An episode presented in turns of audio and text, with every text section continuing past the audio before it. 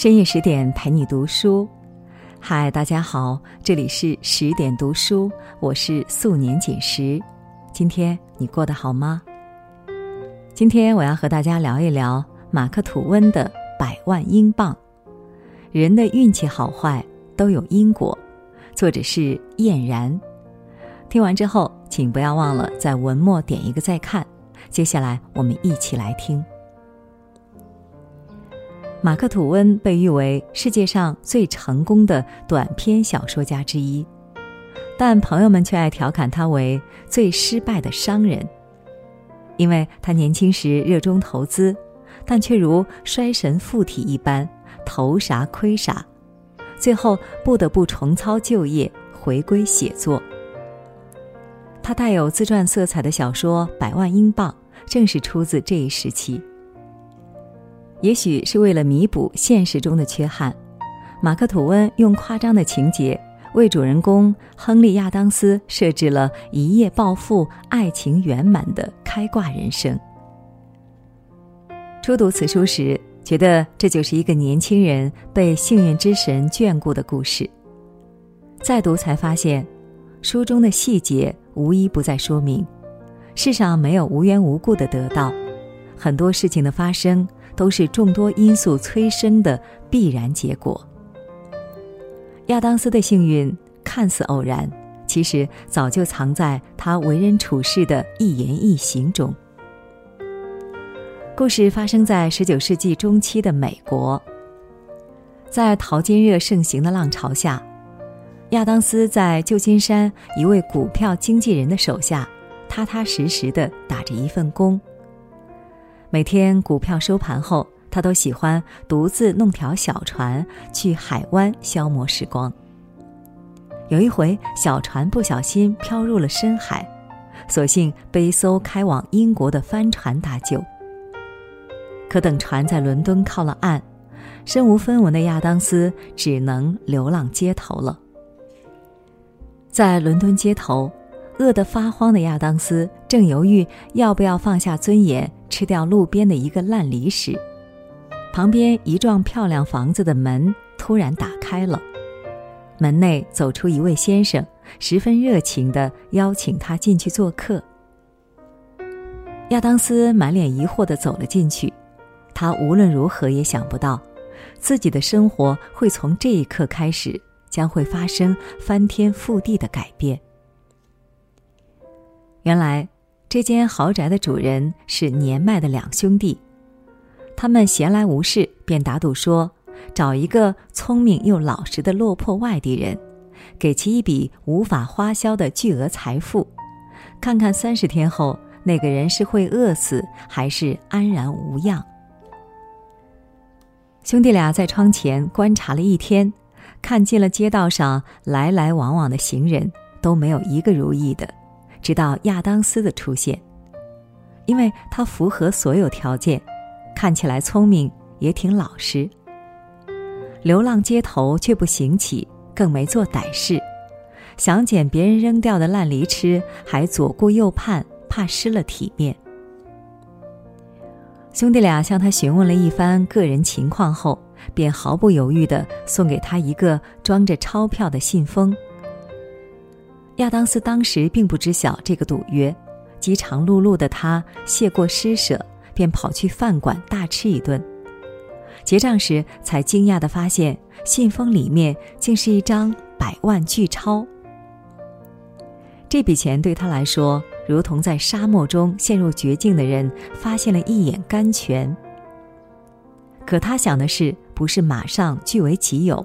而是担心两位老人发现给错钞票后会着急，于是赶忙送了回去。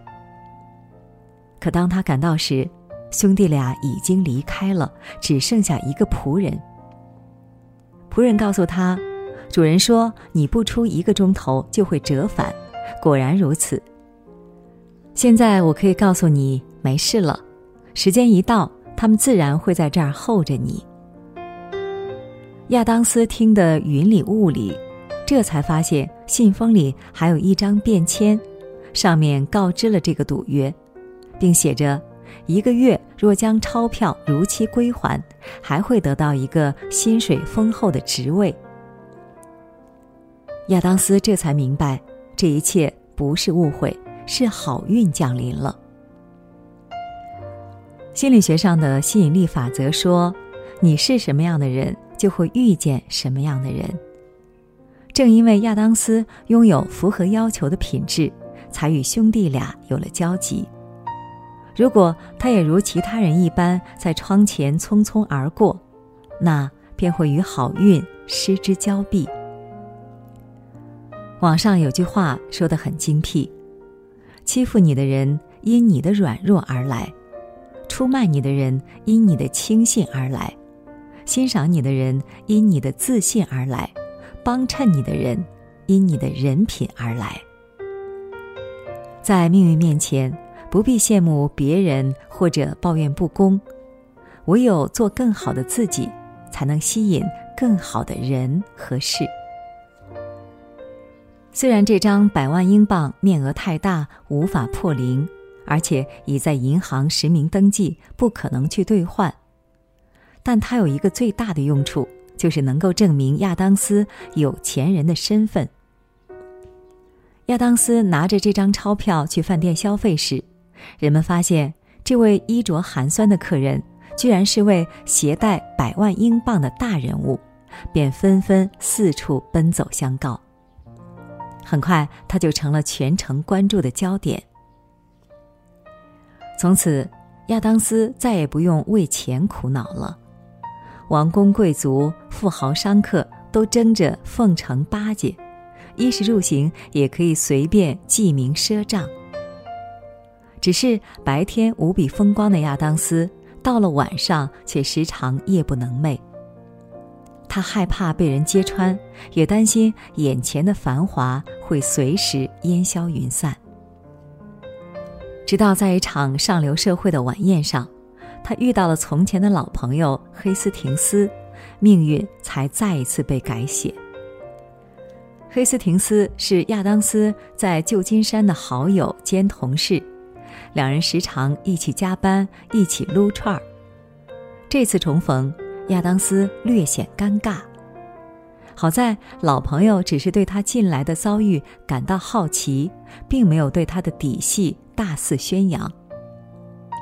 得知黑斯廷斯代理的股票事业正陷入低谷，亚当斯便热情地邀请他到自己下榻的酒店秉烛谈心。可当对方提出，让自己出资相助时，亚当斯差点脱口而出：“我也是一个穷要饭的，一个子儿也没有，还欠着债。”但他不忍心让朋友失望，于是说道：“好吧，我拉你一把。”一番商讨之后，两人决定联手合作，一个推销矿山股票，一个用富豪名望做保。很快，在名人效应的推动下，股票被迅速抢购一空。短短几天内，就有了两百万英镑的盈余。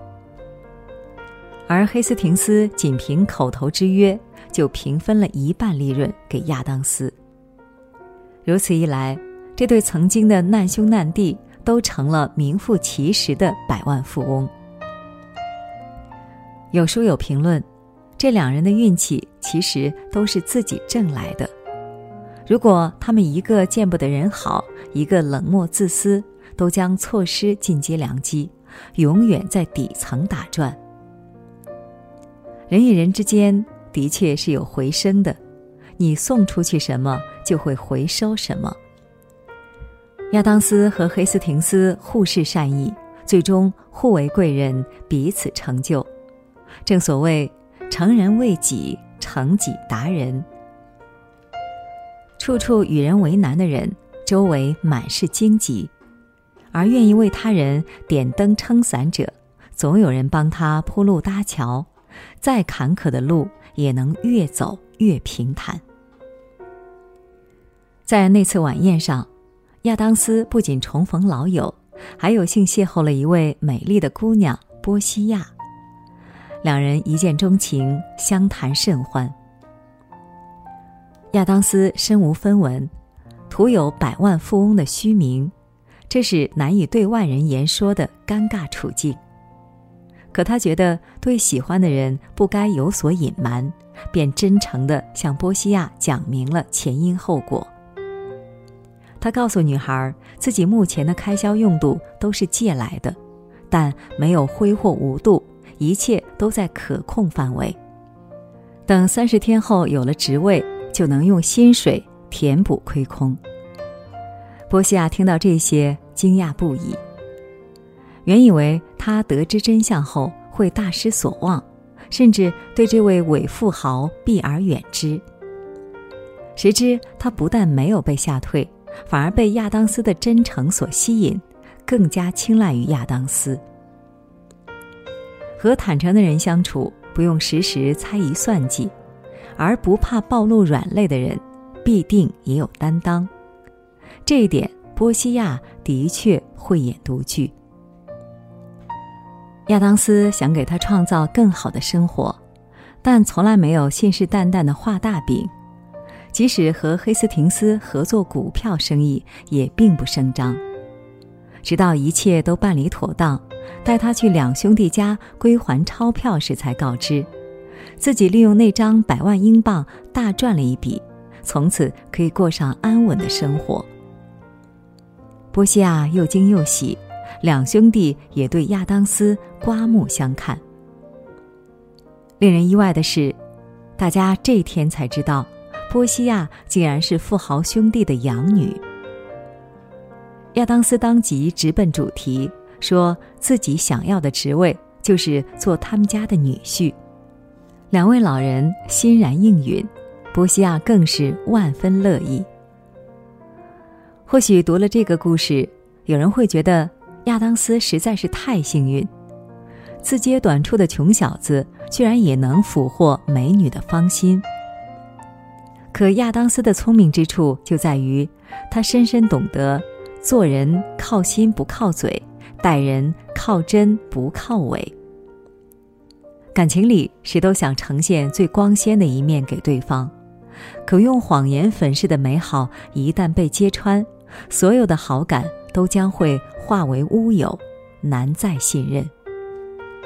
与其靠虚构的美景引人驻足，不如用真心经营这段关系，努力提升自己的价值，让人不舍离开。敷衍欺瞒终将渐行渐远，坦诚用心才能历久弥新，是感情里永远逃不过的因果定律。哲学家梭罗说。任何人都是自己幸福的工匠。亚当斯的故事完美的印证了这句话的含义。生活中，每个人都想如亚当斯一般，低谷有贵人相助，失意有爱人相守，时常有好运相伴。可未来的路顺遂还是崎岖，大都由现在的所行所为做铺垫。我们唯有用心修炼自己，在因上多创机缘，在果上放平心态，默默耕耘当下。就像《雨村笔记》里写的一句话：“人生是守恒的，今天的努力未必会在你旁边规定的时间回报你，但一定会在未来落到你身上。”愿我们都能用一颗赤诚良善之心待人律己。收获生活赐予的一次次惊喜，与世间所有美好环环相扣。今天的文章就和大家分享到这里，更多美文请继续关注十点读书，也欢迎把我们推荐给你的朋友和家人，让我们在阅读里遇见更好的自己。今天就是这样，我是素年锦时，在河南鹤壁。祝你晚安，做个好梦。